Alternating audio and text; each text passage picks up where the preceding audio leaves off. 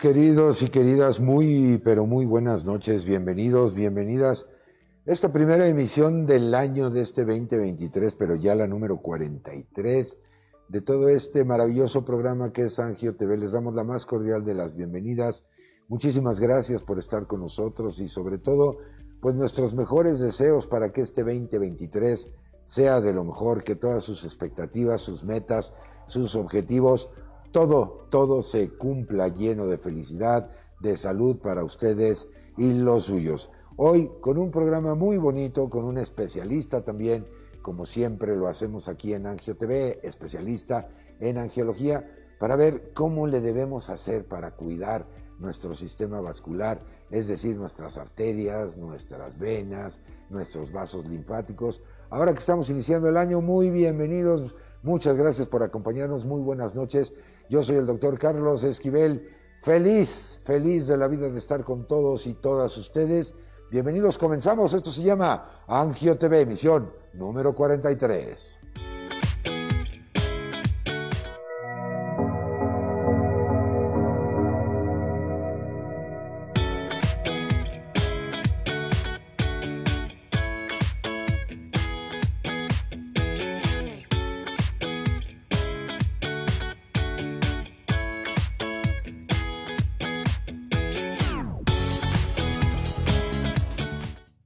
Bueno, pues ya estamos aquí en el estudio de Angio TV con todo, con todo el entusiasmo.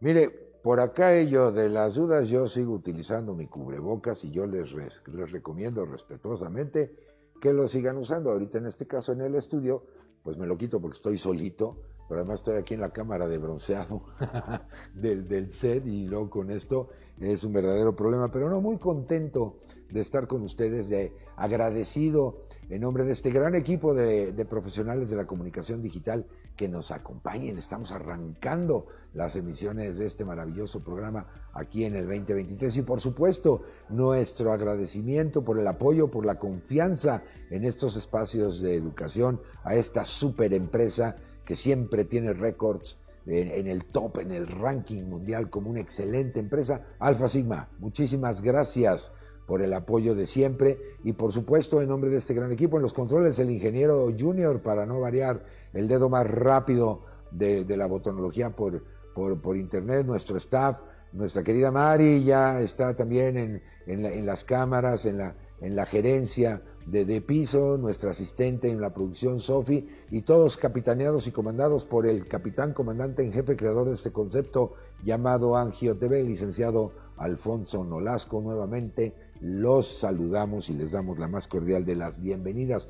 Y pues háganse presentes, mire, ya nuestras líneas de contacto están abiertas, porque si no, ya ven que me siento huérfano de su cariño y por lo tanto mi sistema vascular empieza a dar problemas. Esta noche, aquí, para que nos platique, nos recomiende, nos diga qué hacer, qué no hacer y cómo cuidar nuestras venas, nuestras arterias, nuestros vasos linfáticos. Me acompaña una especialista en angiología, la doctora Adriana Torres Machorro. Eh, ¿Cómo estás, Adriana? Buenas noches. Hola, Carlos. ¿Cómo estás? Buenas noches a todos. Muchas gracias por la invitación. Siempre es un placer estar con ustedes, compartir con todo tu staff, con nuestro público. Y bueno, pues adelante. Al contrario, agradecidos contigo de que pues te toca ser la madrina 2023. abrimos con, con, oro eh, a través de tu imagen y de, y de tu voz maravillosa. Y, bueno, pues muchas gracias. La audiencia también prendida ya. Eh, veo que se hacen presentes, pues por lo menos para saludarlos, para, para ver que están bien y nuevamente nuestros mejores deseos para ustedes y los suyos. Oye, Adriana, yo creo que podemos empezar pues dando un recorrido, ¿no? General, porque muchas veces oímos que las personas nos dicen, ah, es de la circulación, El sistema vascular, pues no nada más e, es el corazón, hay, una disciplina médica que es la cardiología. Dame un contexto, danos por favor un contexto general. ¿Qué es el sistema vascular? Como para que vayamos ya eh, encarrilándonos para las recomendaciones de su cuidado. Adelante, cámaras y micrófonos para ti, mi querida Adriana. Claro, muchas gracias.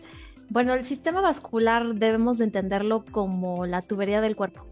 pienso que eso es lo más sencillo para entender, así es como regularmente lo platico con mis pacientes y les trato de em, dar ejemplos que sean algo sencillos, en los cuales puedan ver que, por ejemplo, el sistema vascular está compuesto por dos tuberías principales, una que equivaldría al agua potable, por ejemplo, que lleva las cosas buenas, oxígeno, cosas para cicatrizar en fin, y la otra que equivaldría al drenaje, en el cual se lleva pues el agua que ya no está tan limpia o que no tiene nutrientes, que sería la parte pues del sistema venoso, ¿no?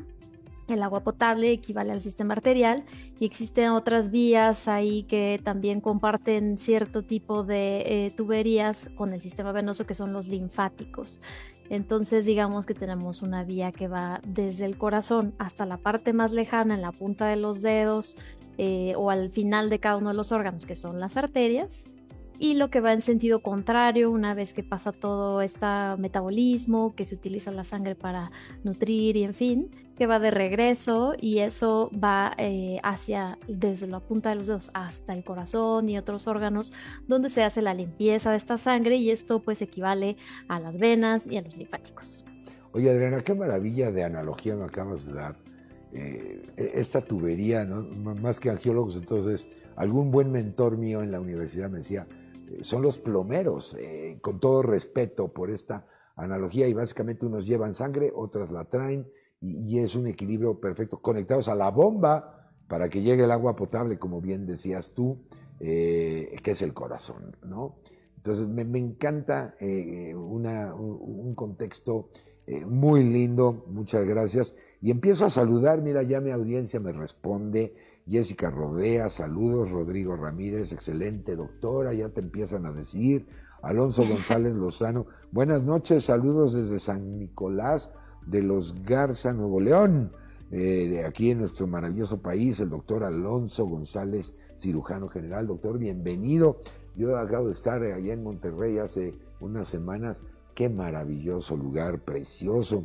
Eh, María Teresa Ramírez Arriaga, muy buenas noches, Gaby Gaby, Hola, buenas noches, saludos. Y ya se empiezan a reportar para que así mi sistema vascular, mi, tubería no, no haga estragos. Y mire, el ingeniero Junior ahí les está poniendo ya en pantalla sus mensajitos para que pues, le digan a sus familiares que prendan la grabadora, como diría este gran cantante de rock, ¿no? Alex Lora, y pues que quede el recuerdo de que sí les hacemos caso y que gracias a ustedes este programa existe, porque este programa está hecho por ustedes, para ustedes, pero sobre todo con ustedes. Ahí están pasando, mire, aquí están en pantalla todos los, mensajes a través del ingeniero Junior. Obviamente, como cualquier sistema vivo, también se enferma. Y eh, una de las filosofías de, los médicos, pues, es prevenir más que curar. Y creo que eso sigue y seguirá vigente. Pero, pero antes de entrar a, a este tema, Adriana, ¿cómo andamos en números? Porque sí sabemos que las patologías cardiovasculares, pues ocupan un nicho importante en términos de la mortalidad en los seres humanos, en términos de la incidencia o de la prevalencia de algunas patologías. ¿Cómo andamos en un contexto general en esto? Sí, pues este dato es muy importante porque a veces no se piensa directamente en que pudiéramos tener algún problema en la circulación periférica. Lo primero que pensamos cuando hay un riesgo cardiovascular pues es un infarto cardíaco o si acaso en un infarto cerebral ya, pero en algunos casos pues no se relaciona esto de forma directa.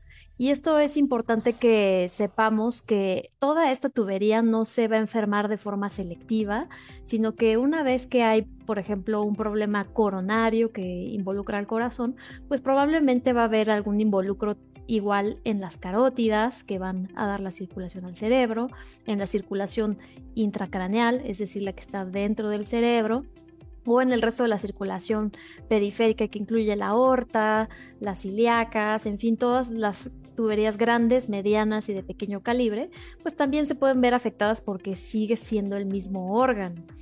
Esto pues hablando en la parte de aterosclerosis o de daños que pudieran asociarse a fumar, a diabetes, a hipertensión de, de larga evolución, pues estos problemas afectan principalmente el agua potable, digamos, ¿no?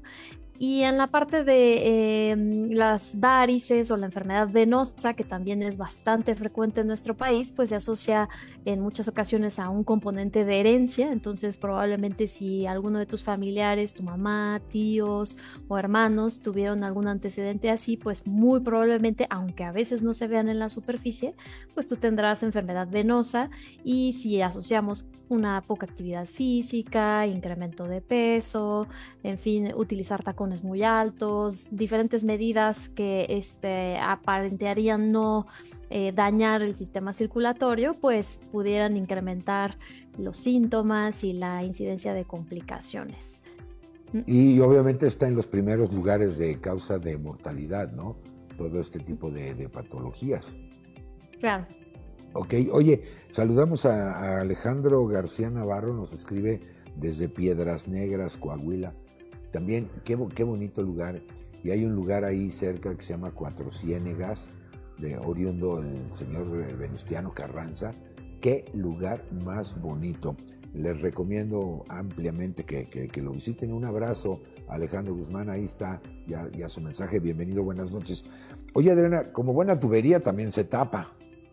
Y, obviamente los problemas de trombos, eh, a veces también cuestiones como los aneurismas, las disecciones aórticas y los accidentes cerebrovasculares, pues también están en el radar de atención de parte de ustedes, ¿no? Los angiólogos.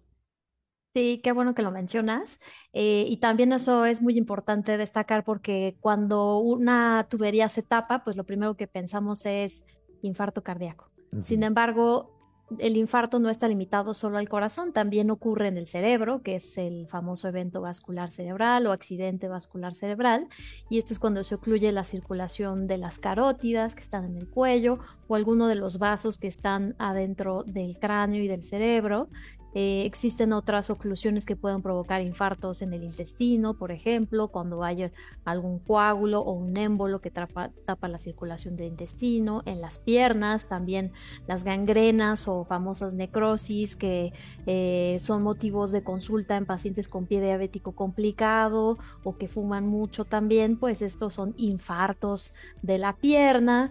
Eh, en fin, ¿no? Pueden ocurrir los infartos en muchos contextos y esto es por daño ya sea porque se ocluye eh, la arteria, se tapa, o porque se diseca o se daña eh, por algún motivo como trauma, por ejemplo, un accidente o una punción, eh, un accidente en la colocación de un catéter, esto también puede provocar estos daños. Eso sobre todo en la parte arterial, porque es la que mantiene vivos todos los órganos.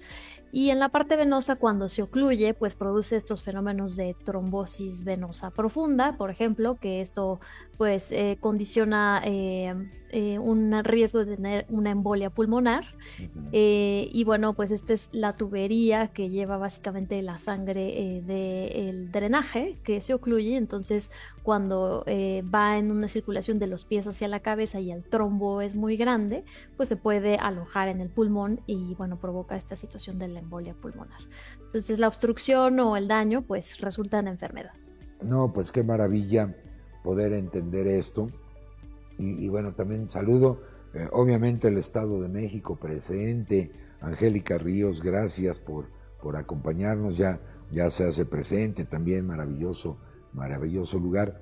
Y, bueno, eh, es importante, me parece, eh, hacer énfasis en lo que tú acabas de decir. Si bien es cierto, popularmente cuando oímos la palabra infarto, pum, es corazón, es el miocardio, ¿no?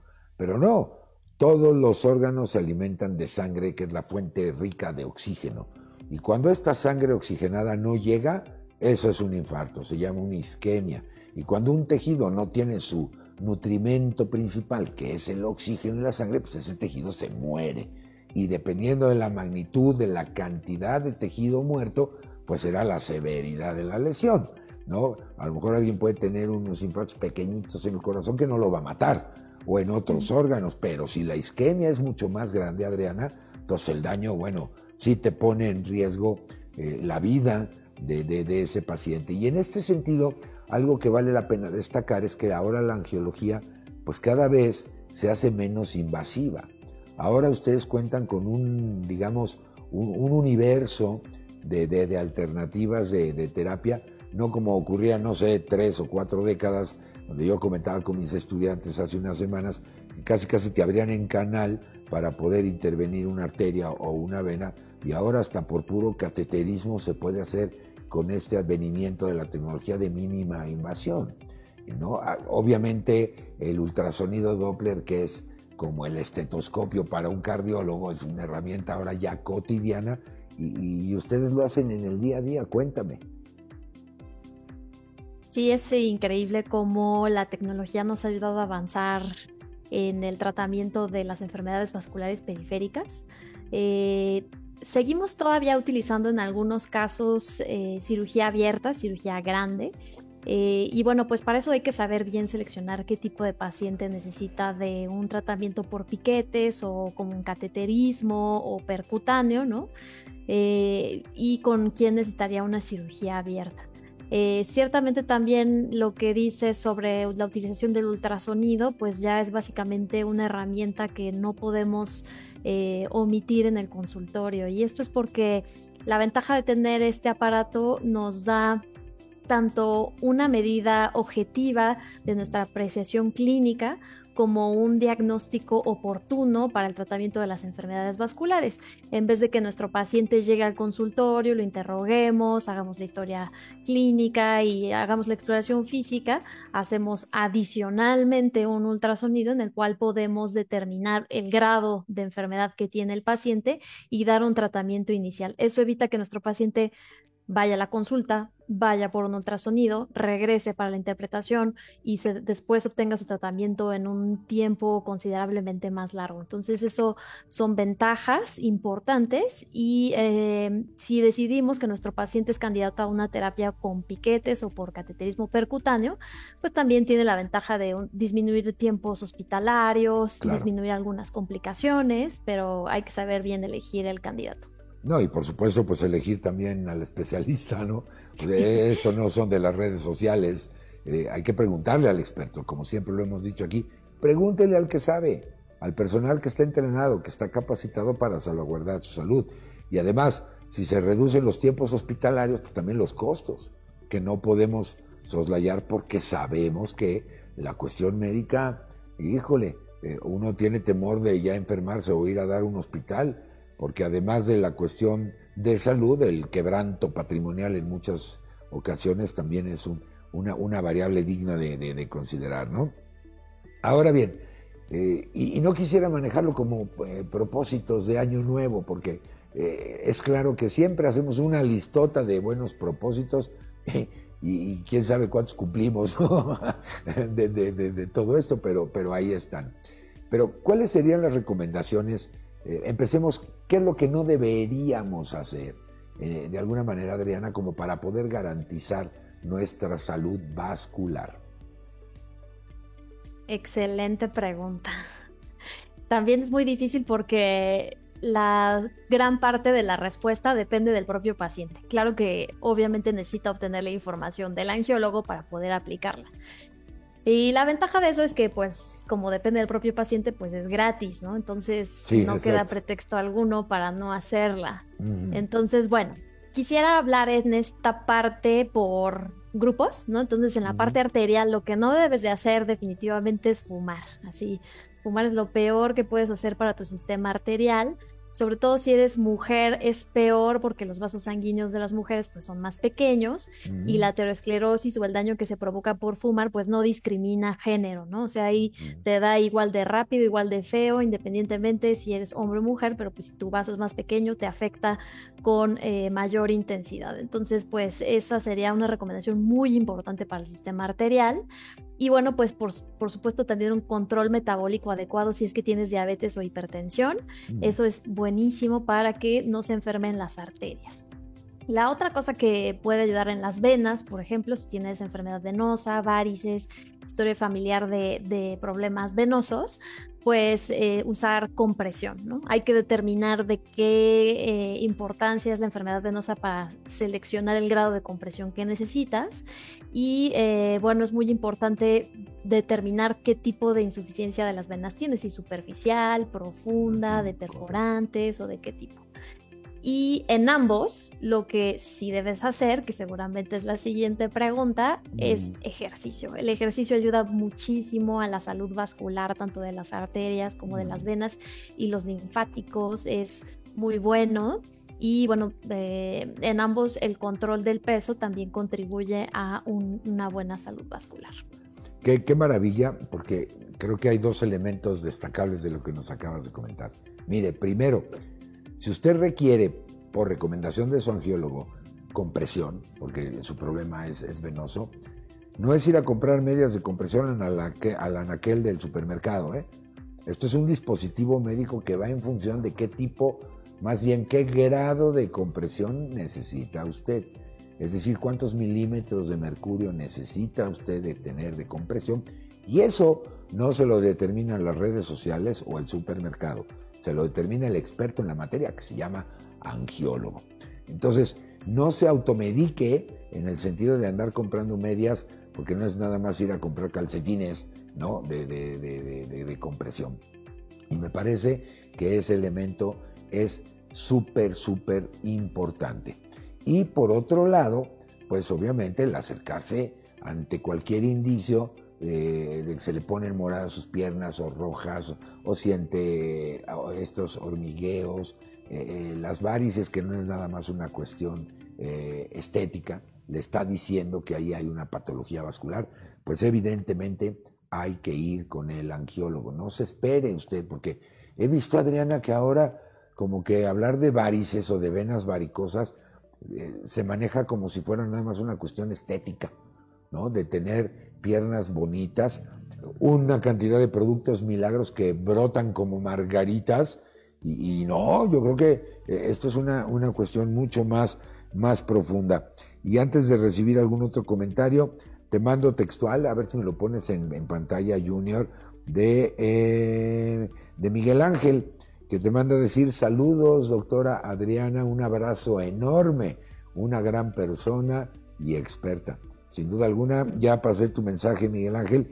Y hay una pregunta ya de índole técnico que nos hace Alonso González Lozano, ahorita te la ponen en, pantalla también, que dice, eh, si eh, consideras que el EcoFast sea de utilidad para diagnosticar los embolismos, y Alonso también te pregunta que en un accidente deportivo reciente, se vio que un jugador al recibir traumatismo torácico se desvaneció y perdió la vida. Si consideras que haya sido posible una tromboembolia pulmonar. Son dos preguntas.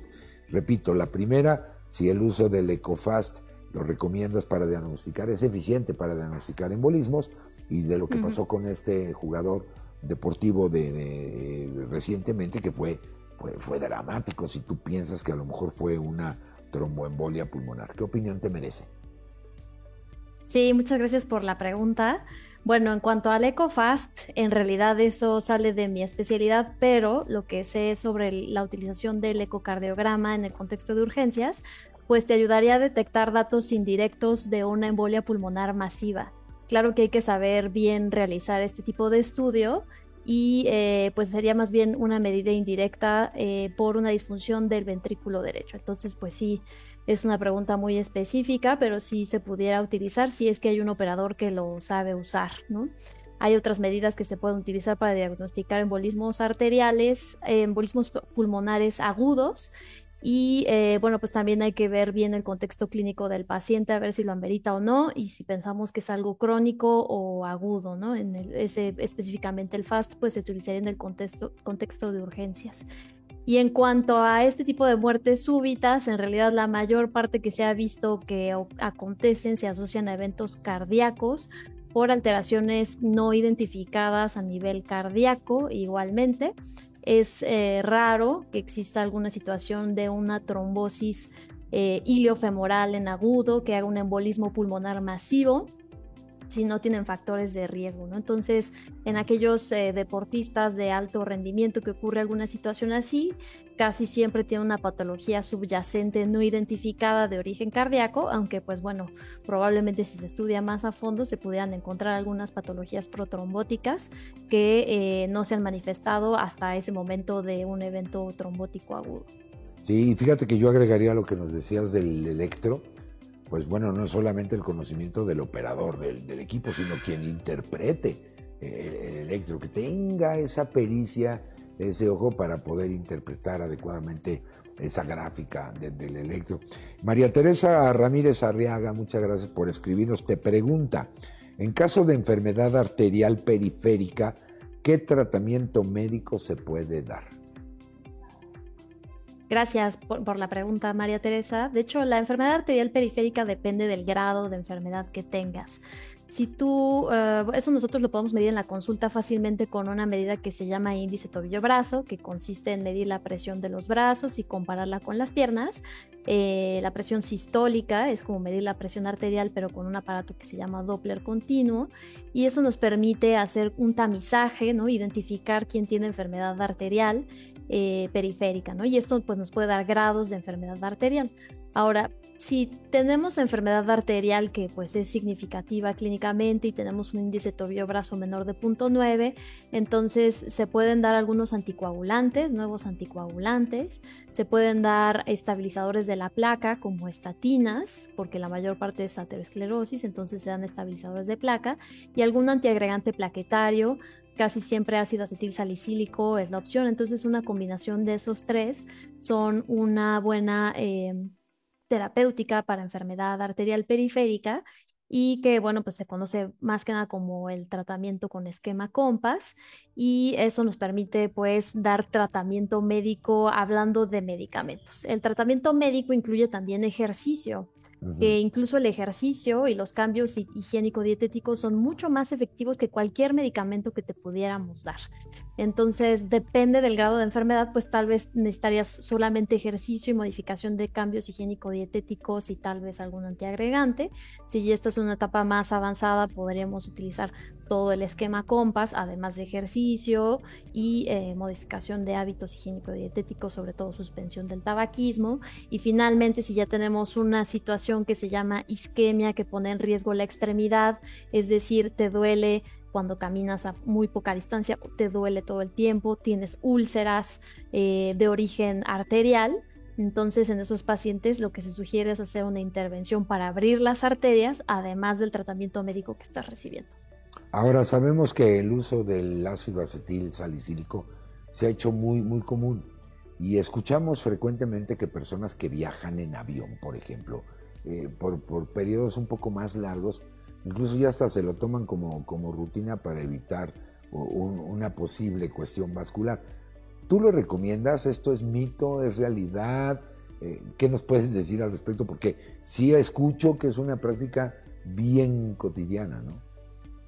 Sí, el uso de antiagregantes pues a veces se abusa. De hecho, eh, se ha visto que incrementa el riesgo de sangrado de forma significativa si no está justificado su uso. Entonces, pues hay que tener cuidado en la utilización. ¿En quién sí lo he llegado a recomendar? En pacientes que tienen muchísima estasis venosa, que eso yo ya lo diagnostiqué con un ultrasonido, vi que tenían muchísimo reflujo venoso y que se van a echar un viaje súper largo, además de las medidas de hidratación importante durante el viaje, caminar regularmente, hacer movimientos de flexoextensión del pie, eh, sobre todo para la movilización de, los, de la pantorrilla mm. y eh, la utilización de las medias de compresión adecuadas, pues se pudiera usar en casos muy seleccionados esta eh, medida, pero en realidad pues no es algo que se haga de forma generalizada y más bien se ha vuelto un tipo de leyenda urbana. Sí, yo creo que valdría la pena si usted va a viajar o viaja frecuentemente, pues que le dé una revisada a su angiólogo, ¿no? Para que realmente vea si está indicado o no pues el consumo de estos productos, porque también puede haber reacciones indeseables a otros sistemas, el sistema gástrico, por, por ejemplo, ¿no? Entonces, para que lo tenga usted en consideración. Oye, Tadeo RC nos escribe y te manda a decir saludos y felicitaciones a la doctora Torres, ahí lo estás viendo en pantalla, por ser una destacada especialista. Ahí está tu mensaje, mi querido Tadeo. Ya, ya se lo pasé a la, a, la doctora eh, tal cual. En un panorama general, ¿recomendarías la media hora que se habla en el día a día de hacer un ejercicio? Eh, porque pues tampoco se trata de que usted se salga a correr el maratón para prevenir o tener una salud vascular, ¿no? Pero me parece que este ritmo puede ser bueno. Y una pregunta más, eh, Adriana, es, te dicen, sí, que qué opinas sobre la reforma a la ley antitabaco para la higiene de venas en nuestra población. Interesante, yo iba a comentar eh, eso mismo, porque ahora la ley es más bien para no fumar, ¿no? Definitivamente. Adelante. Claro. Bueno, cuanto a la primera pregunta, este, pues tenemos que tomar en cuenta que eh, la parte de, voy a ir primero, es que ya me llamó muchísimo la atención la parte de la ley. Eh, me parece que yo no, yo no fumo, ¿no? Entonces yo estoy a favor de eso. En cuanto a esa parte, sí ha habido evidencia científica que disminuir la exposición también disminuye el consumo de tabaco y eso mejora la higiene arterial, ¿no? Es la que se daña predominantemente con el problema eh, del tabaquismo, ¿no? Es como a veces les digo a mis pacientes que equivale a tener diabetes de forma artificial seis veces, ¿no? Y si además tiene diabetes, pues entonces imagínense el daño vascular que pudiera tener un paciente cuando fuma. Entonces, pues a mí me parece que es una medida adecuada esta restricción. Eh, pero bueno, pues seguramente las empresas tabacaleras me van a detestar, ¿verdad? y este, por otro lado, la otra pregunta, ¿a qué iba dirigida? Si me puedes recordar. Sí, em, ahorita te la, te la, te la digo. Em, ya, ya son tantos los, los mensajes de que, bueno, esto se nos, se nos complica, pero ahorita, ahorita, lo, ahorita lo retomo. Yo creo que sí, las tabacaleras no, no han de estar nada contentas con, con, ah. esta medida. Y, ya recordé. Y, y, tampoco los fumadores. Adelante en lo que me recuerdas. Sí, era lo del ejercicio, que cuánto tiempo debería de ser. Sí, es, es, excelente, excelente pregunta, porque muchas veces me, me he encontrado con que eh, hacen un ejercicio que equivale a 15 minutos y entiendo que se atraviesa la vida y muchísimas cosas y a veces es complicado hacer los 45 minutos que sería lo ideal que se tuviera que hacer. Eh, se debe de hacer al menos 45 minutos tres veces por semana, eso sería así muy bueno, de un ejercicio aeróbico no son útiles esas máquinas que te mueven a ti, porque eso más bien equivale como a un masaje. Lo que es útil son las, eh, los ejercicios en los que tú mueves a la máquina, eso está súper bien qué tipo de ejercicios le recomiendo a los pacientes para mejorar su higiene vascular, pues es caminar, eh, correr, subir o bajar escaleras, natación, bicicleta fija, bicicleta exterior, zumba, eh, baile, ¿no? Todos estos tipos de, ejercicios aeróbicos ayudan a la salud vascular y también cardíaca, ¿no? Y además al bienestar propio de la persona. Perfecto. Oye, Jorge Gutiérrez te pregunta, gracias Jorge. Si veo para abajo es porque estoy viendo aquí el monitoreo de sus mensajes. Si le puedes explicar cómo tratar la endotelitis vascular después de haber sufrido COVID-19. Uy, excelente pregunta porque es una de las complicaciones que se están presentando post-COVID, ¿no? Sí, gracias Jorge por la pregunta. Eh, el espectro de enfermedad vascular que se ha visto después de COVID-19 es muy variado. Eh, yo he tratado pacientes jóvenes que previamente no tenían algún problema y después del COVID tienen trombosis arteriales, por ejemplo, eh, y hay pacientes que tienen trombosis venosas importantes. La mayor parte de los pacientes que a mí me tocó tratar, que fueron pacientes en terapia intensiva, críticamente enfermos por COVID-19, pues tenían trombosis venosas profundas asintomáticas. Eh, hay una publicación al respecto de eso que está disponible en Thrombosis Research por si eh, es de tu interés leerla. Eh, y en, esos pacientes, pues se les da terapia en los que se identifica ya un evento trombótico con una anticoagulación temprana ajustada con terapia de anticoagulante, medición de anti-10A para ver que efectivamente la anticoagulación es eficaz. En los pacientes, en otro espectro de pacientes en el sistema venoso que también se afecta por una eh, actividad directa del COVID-19 hacia la parte del endotelio, pues se ha visto eventos de tromboflebitis, ¿no? Eh, en la parte venosa y en estos casos pues básicamente damos un eh, flebotónico eh, y medidas de compresión y ejercicio. No, no es adecuado dar anticoagulantes si no tiene una evidencia clínica de que tenga algún trombo eh, y en algunos casos, pues eh, los pacientes pueden no tener trombo identificable, pero tener dímero de elevados y en esos pacientes pues hay que tener una vigilancia estrecha para eh, identificar si en algún momento se desarrolla este tipo de trombosis. Y bueno, si tiene un evento arterial con esta parte, eh, una oclusión arterial por COVID-19, pues hay que destapar la arteria, ¿no? Dependiendo del grado de, isquemia que tenga el paciente. Si es un, de acuerdo a la clasificación de Rutherford, pues se deben de, de, dar distintos tratamientos. Y en estos pacientes la anticoagulación debe de ser de forma más prolongada. De ahí viene la parte de la suspensión de la anticoagulación, en la cual en los pacientes con COVID-19 se ha visto que la utilización es más prolongada que en las trombosis convencionales y el parámetro que generalmente se utiliza para determinar la suspensión de la anticoagulación es la normalización del dímero D. Eh, y eh, bueno, pues las otras medidas higiénico-dietéticas que se utilicen dependiendo del sistema arterial que esté afectado. Entonces, eh, casi siempre desafortunadamente en los pacientes con COVID, excepto los que están en terapia intensiva, que los vemos de forma ambulatoria, en esos pacientes pues casi siempre llegan con algún evento trombótico y pues la mayor parte se usa anticoagulación y algún flebotónico que ayuda a disminuir la inflamación eh, endotelial. Sí, fíjate que se ha estado generando mucha información de esto que le llaman el long COVID, ¿no? esta tormenta inflamatoria que se está dando, además en pacientes muy jóvenes, con problemas en piel, erupciones en, piel, algunos están cursando con pericarditis, por ejemplo, y bueno, pues lo que ya nos estaba comentando de estos problemas vasculares que no son la, la, excepción. Y sí, efectivamente, fíjate, yo tengo estudiantes universitarios, 20, 21 años, ya eh, que tienen que estar haciendo sus mediciones de dímero D,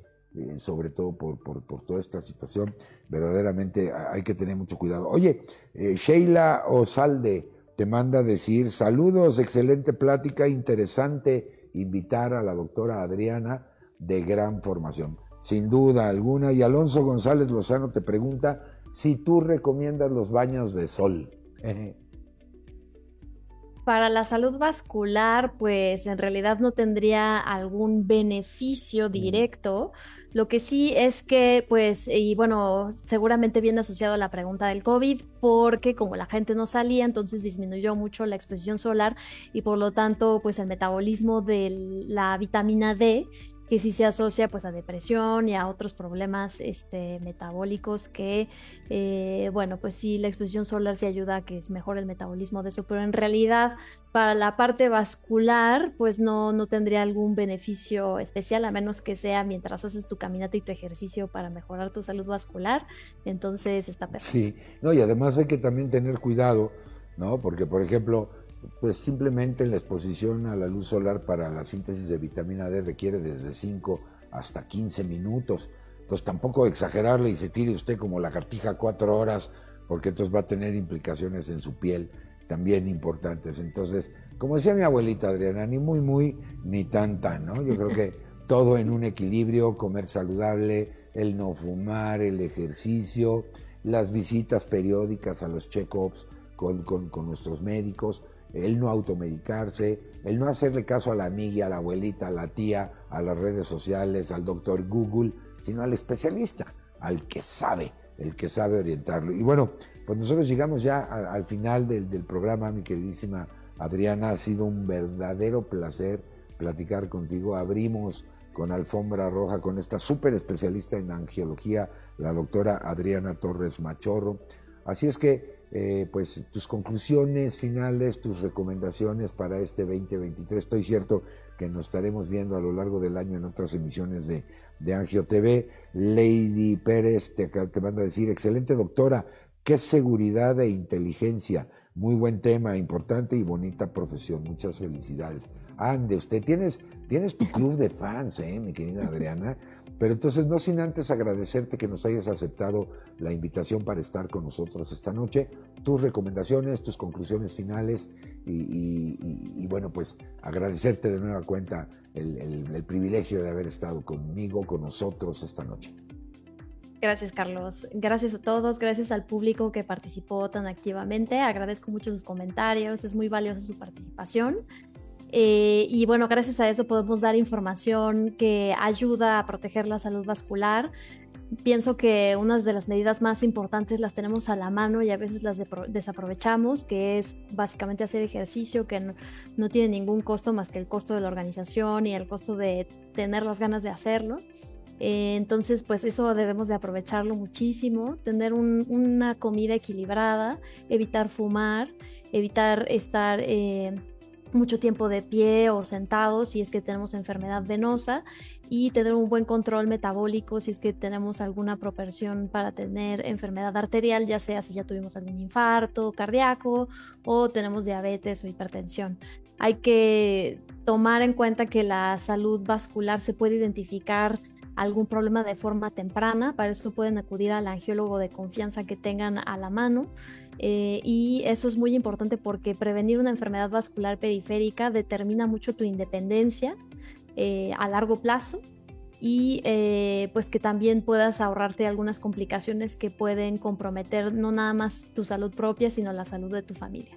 Entonces, ah, cuídense mucho, que tengan un excelente año y que sus arterias y venas y linfáticos estén lo mejor posibles en este 2023. No, seguro.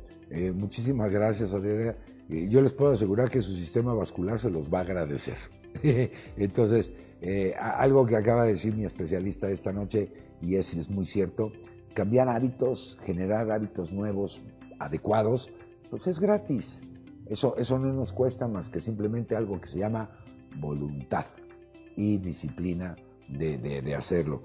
Eh, te manda decir Leticia Tamayo, Tamayo, perdón, muchas gracias, excelente plática y bueno, siguen llegando las, las felicitaciones y, bueno, pues no nos queda más que agradecerles el privilegio de su atención y, darles varias cosas. ¿Les gusta la gastroenterología? Pues miren, mañana los invito a que nos acompañen en punto de las 8 de la noche, ahora con un tema sobre gastroenterología qué debemos cuidar de nuestro sistema gastrointestinal, que también es muy importante y venimos de una época de pegarle al bacalao, al pavo, al caldo de camarón, a los romeritos, bueno, y unos kilitos de más. Mañana en punto de las 8 busquen ustedes Gastro TV, también por cortesía de Alfa Sigma. En, la página yo los espero para que me acompañen mañana seguramente también con una gran especialista que nos estará dando recomendaciones. Y bueno, pues ya nos vamos, Adriana, muchísimas gracias por estar con nosotros. Mire, como yo ya me voy, esto es muy fácil de entender, no se necesita un postdoctorado para que si alguien tiene un virus, yo le tapo la salida, la entrada a mi organismo. Y si yo tengo un virus también respiratorio, que puede ser SARS-CoV-2 o algún otro, pues evito que salga. Creo que esto es seguir con un acto de responsabilidad hacia nosotros y hacia los demás. Entonces, sobre todo en espacios cerrados, espacios concurridos, no se arriesgue. ¿Para qué nos arriesgamos? Usemos algo tan sencillo como este cubrebocas. Yo quiero agradecerles el privilegio de su atención. Muchísimas gracias por habernos acompañado. Mañana los espero si a ustedes les gusta también conocer de gastroenterología, y de todo este maravilloso mundo. Otra tubería, por cierto, porque finalmente es otro, otro tubo, ¿no? Entonces, pues yo los espero mañana en punto de las 8 de la noche en una emisión más de Gastro TV. Así es que muchísimas gracias por haberme acompañado y sabe qué, mi recomendación, sea usted feliz, pase la más hermosa de las noches y que este año, bueno, todos los días sean llenos de prosperidad, de abundancia, pero sobre todo de buena salud. Yo soy el doctor Carlos Esquivel Lacroa, que en el nombre de este gran equipo de comunicadores profesionales de la comunicación digital agradecemos el privilegio de su atención. Alfa Sigma, muchas gracias por el apoyo en estos espacios de educación, que mire, lo único que pretenden es informarle, no queremos venderle nada, simplemente informarle, darle, obviamente, información valiosa que usted pueda utilizar en el día a día. Así es que pues muchísimas gracias por haber estado conmigo. Yo los espero mañana en punto de las 8 y si no, en una próxima emisión, ya la número 44 de este su programa Angio TV. Así es que que mi Dios me los bendiga hoy y siempre. Muchísimas gracias, muy buenas noches, hasta la próxima. Esto fue Angio TV. Nos vemos. Muy buenas noches.